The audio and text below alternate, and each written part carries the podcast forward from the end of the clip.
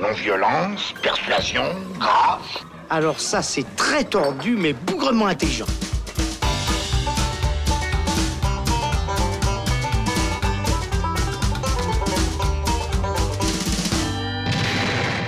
Salut les cinéphiles, bonjour, bonsoir à tous, c'est Alex. Bienvenue dans ce nouveau débat du Saloon consacré à Ad Astra, dernier film de James Gray qui s'envoie en l'air avec Brad Pitt. Après les films de gangsters, les drames amoureux, les films d'époque et d'aventure, le réalisateur américain s'attaque à l'espace et à la science-fiction.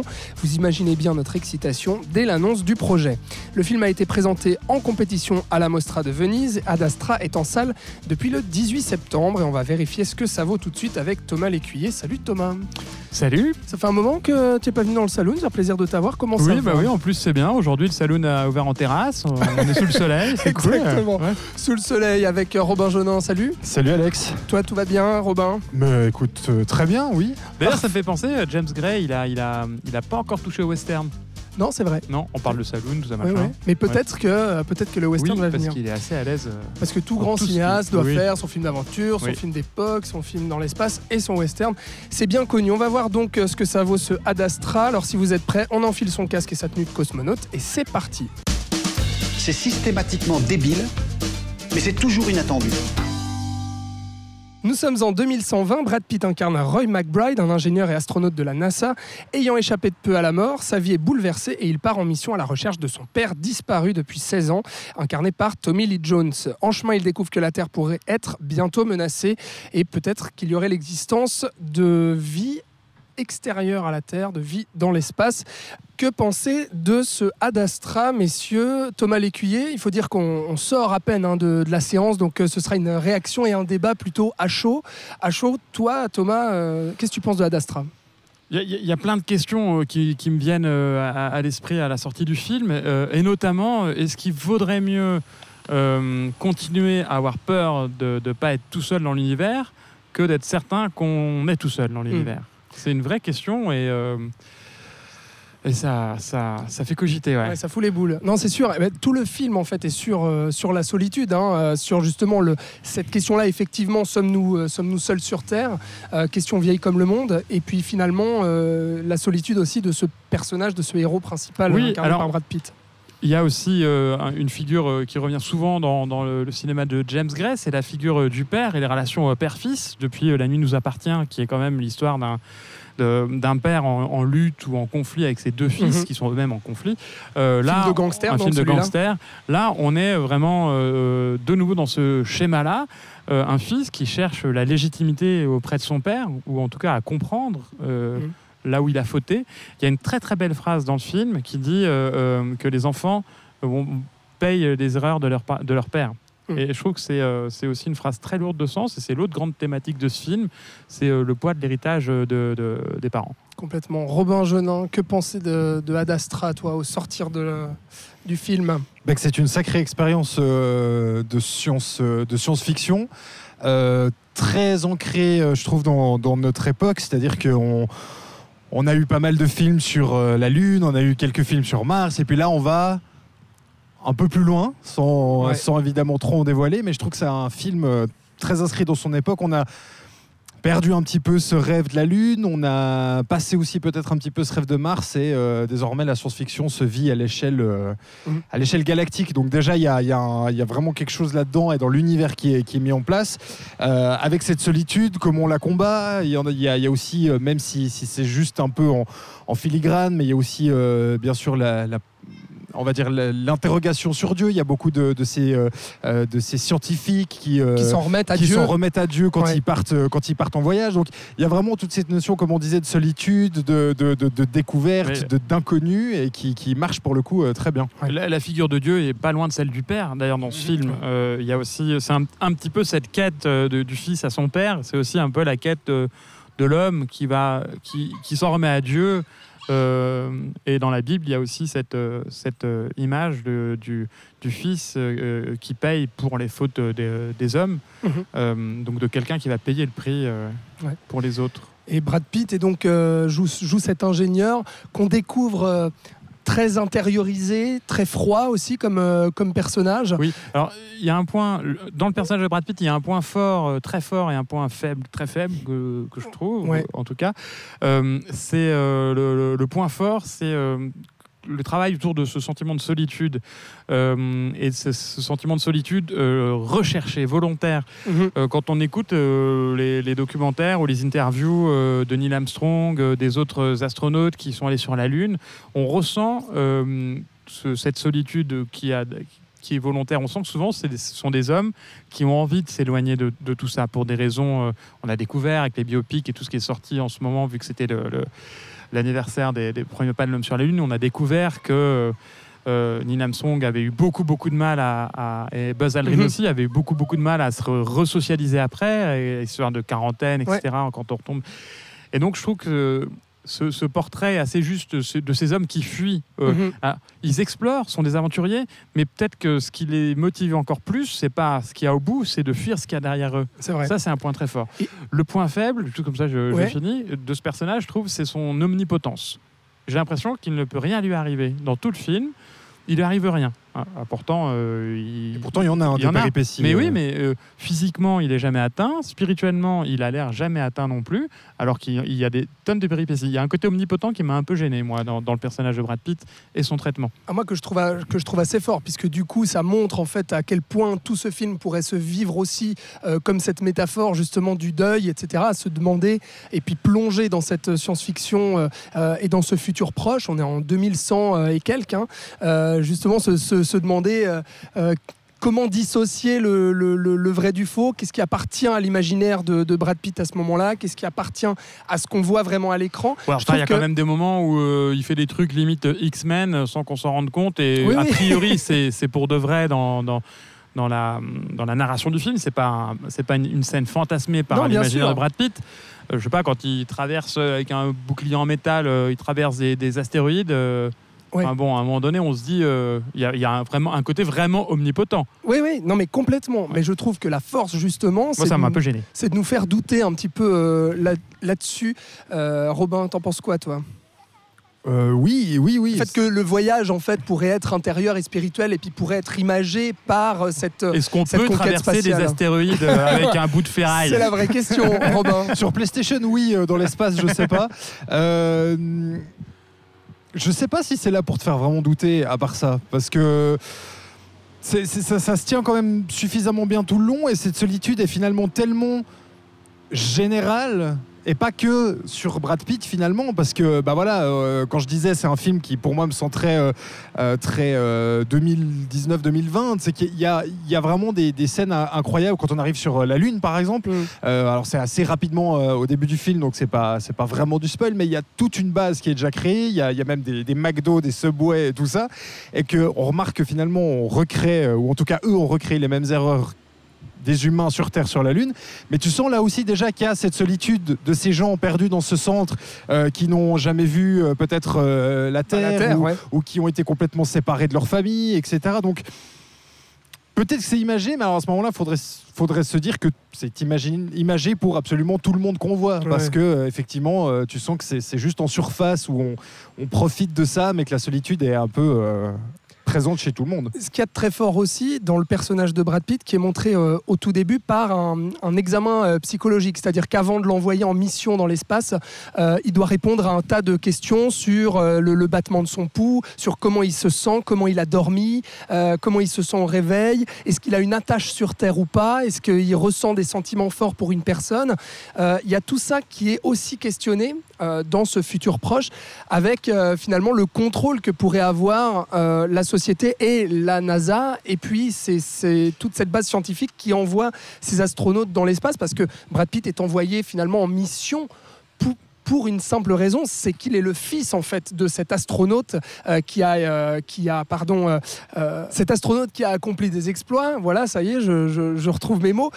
Et puis qui est vénéré, etc. Et ils doivent le retrouver. Ils envoient Brad Pitt parce que c'est son fils justement, et qu'ils essaient de, de, de- de créer le contact entre le père disparu et puis le fils qui pourrait peut-être sauver un petit peu ce- cet espoir-là de, de reprendre contact. Et puis là-dessus aussi, il y a tout justement un questionnement sur euh, à quel point on contrôle le personnage de Brad Pitt ou pas pour essayer de retrouver ce père et puis dans quel but finalement et en fait tout ce futur proche est aussi euh, un C'est vrai petit que peu dépeint euh, C'est un futur euh, où rien ne dépasse. En ça, ça m'a fait beaucoup penser au cinéma de Andrew Nicole, qui a fait notamment Bienvenue à Gattaca et d'autres d'autres choses. C'est un futur où tout a l'air parfait, un futur où, où la science a, a pris le pas, où, où tout est rationalisé, euh, on, on vous surveille, on veille à votre bien-être, à votre pouls, on prend votre santé, tout ça machin.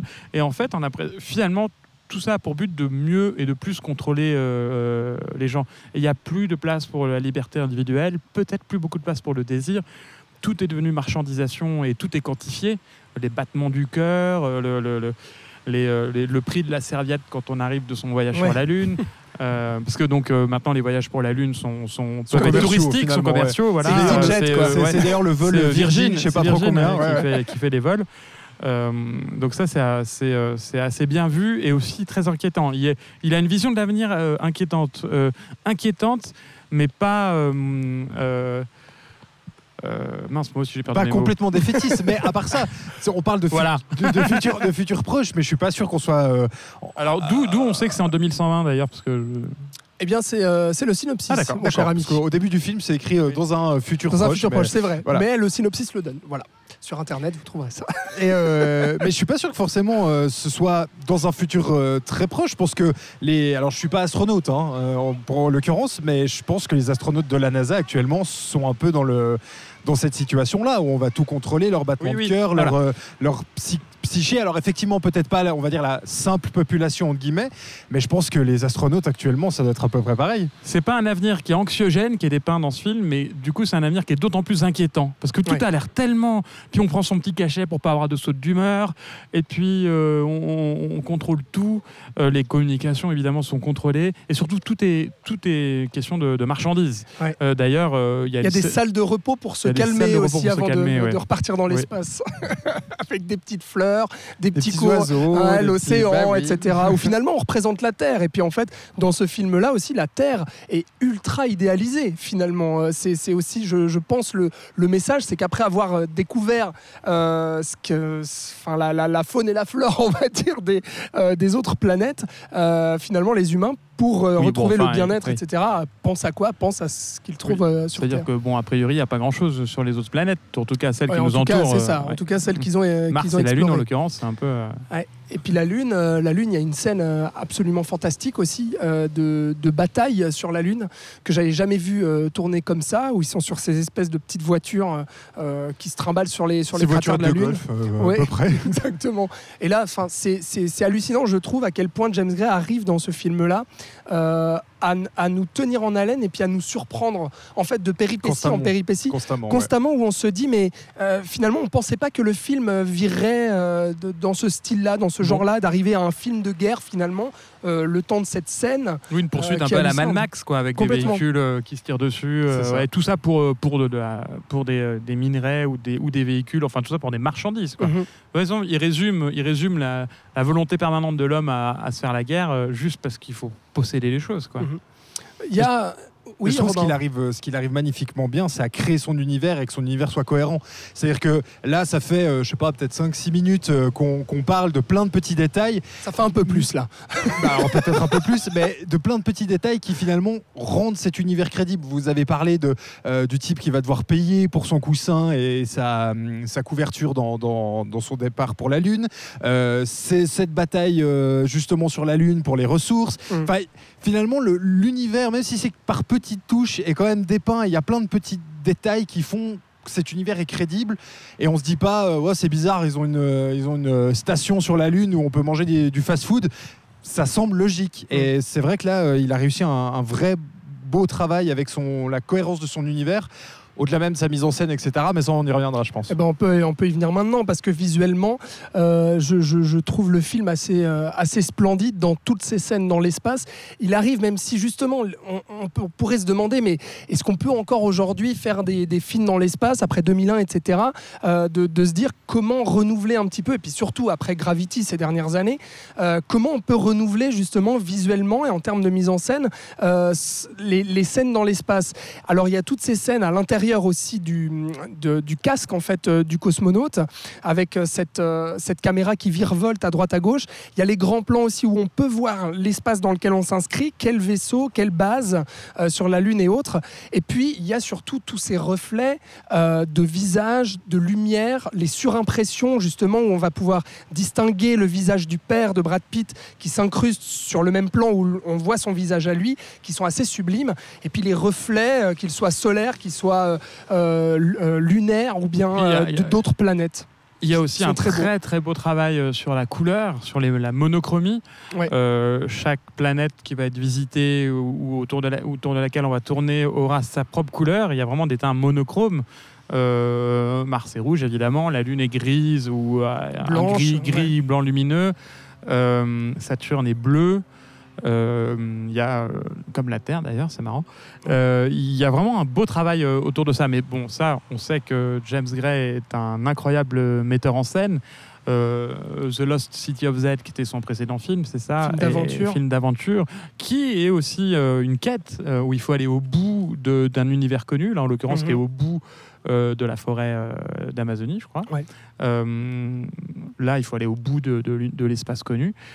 Il y avait aussi ce travail sur la couleur, sur, euh, sur, euh, sur cette mise en scène un petit peu très, très chromique. Finalement, euh, en, en voyant ce film-là, on peut se dire que James Gray est quand même à l'aise dans, dans pas mal de styles différents, euh, qu'il arrive à chaque fois, même en ayant ces thématiques qui lui sont propres, à s'accaparer un genre. Et puis là, franchement, pour la science-fiction et le film dans l'espace, je trouve que c'est assez grandiose d'arriver justement à proposer quelque chose euh, à lui et quelque chose euh, de neuf. Et Robin. quelque chose de neuf, euh, d'autant plus difficile, je pense, à faire, qu'il arrive assez bien à, à être au milieu d'un film très spectaculaire, avec bah forcément on est dans l'espace, avec des, des, des, hum, voilà, des terrains inexplo- inexplorés et des- des distances absolument dingues, tout en restant un film super intimiste. Ouais. Euh, on est quasiment tout le temps focalisé sur il, Brad tout- Pitt. il est très très proche de ses personnages. Voilà, ouais, ouais, clairement. Et euh, on est quasiment focalisé tout le long sur Brad Pitt. Il y a quelques personnages euh, secondaires qui vont venir un petit peu graviter autour, mais qui seront jamais là, on va dire, de manière très, très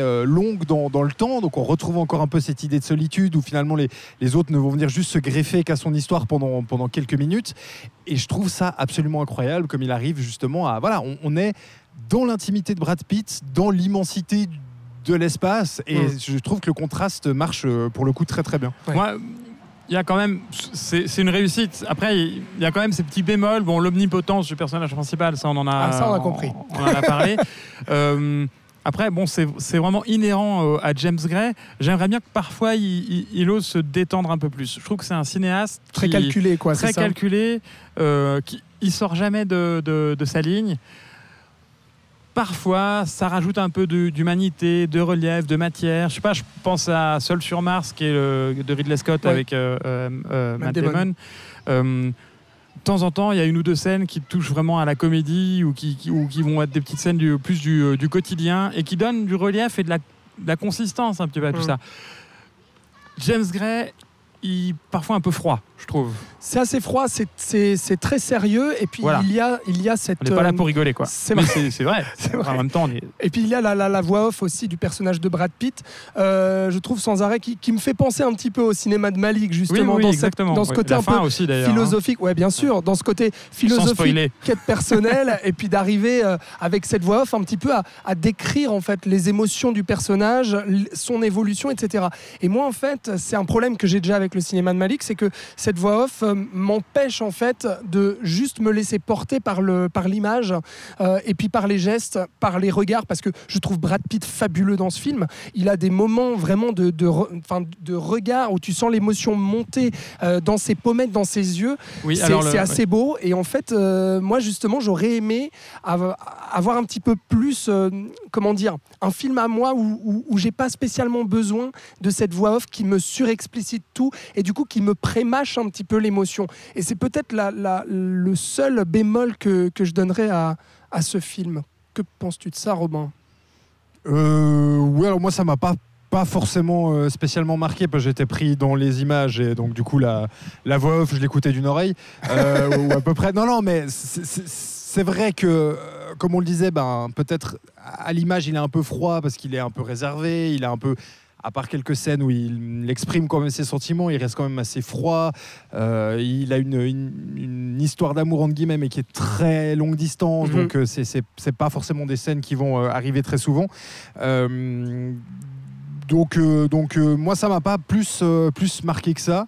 C'est vrai que moi, peut-être où il y aurait un, un bémol, et je crois, que, je crois que Thomas est plutôt d'accord avec ça, c'est la fin, peut-être, où sans rentrer dans les détails, peut-être qu'il aurait manqué, euh, je sais pas, 5-10 minutes pour avoir un, Voilà, un, c'est- il y a- un- un c'est truc un tout petit peu, un- un chemin- différent. Il y a un chemin aller pour aller euh, vers cette mission vers Neptune, et après il y a un chemin retour. On peut dire ça comme ça. Oui, mais du coup. le chemin euh, retour est un peu, un peu bref, mais euh, moi c'est oui, mais quelque comme, chose qui comme me le- convient comme l'explication finale, euh, il y a une espèce de petite leçon de vie à la fin euh, qu'on croirait sortie d'un livre de conscience positive. Bon, quand même. Ah bah, quand même. Bon, ouais, mais c'est un peu plus travaillé que ça quand même. Je veux dire, tout le film nous amène. Oui, nous, ah bah, justement. Mais à travers le chemin du personnage, c'est-à-dire que ça arrive pas comme un cheveu sur la soupe Non, et non. comme une bonne morale. euh, Non, mais je trouve qu'il aurait pu euh, un peu plus affiner ça. Vu tout ce qu'il a dit avant, c'est un petit peu, euh, un petit peu léger de, de finir comme ça, quoi. Juste, euh, euh, Ouais. sois attentif à ce qui t'entoure, quoi, et aime les gens. C'est un petit peu résumé, ça, quand même. Mais je trouve que sur, euh, sur le message de- du film, euh, surtout cette, euh, cette solitude du personnage et puis cette quête, justement, d'aller au-delà, de, de, de faire le deuil, en fait, de, de ce père disparu, surtout ce, quête- ce questionnement, justement, de se dire.